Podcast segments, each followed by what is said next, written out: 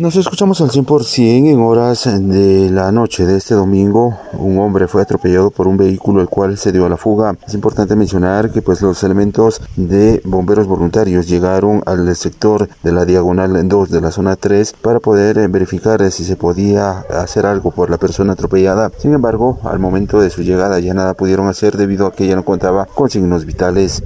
El mismo salía de su trabajo con rumbo a su domicilio en el municipio de San Juan Ostuncalco. Es el fiscal auxiliar del Ministerio Público, Eddie Cajas, quien amplía los detalles. Que nos hicimos presentes aquí al sector conocido cerca del Tinajo de un eh, hecho de tránsito donde una persona que se conducía en motocicleta fue atropellado por por un vehículo hasta el momento no individualizado.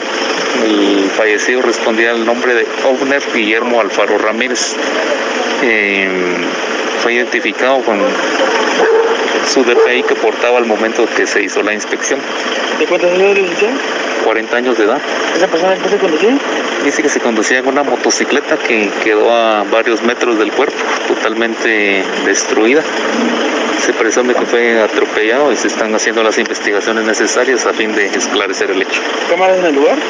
Y dice que sí se observan, eh, hay varias cámaras, lo único que por el horario eh, casi todos los lugares están cerrados o son residencias. Entonces estará trabajando en eso. ¿Familiares llegaron a la escena? ¿Indicaron si él se dirigía a su lugar de trabajo o a su hogar? Dice que en este momento están eh, viniendo familiares, se le están entrevistando, indicaron que él trabajaba en un restaurante y que probablemente iba para su residencia. El mismo es originario de Colomba, Costa Cuca y residente en San Juan Ostuncalco.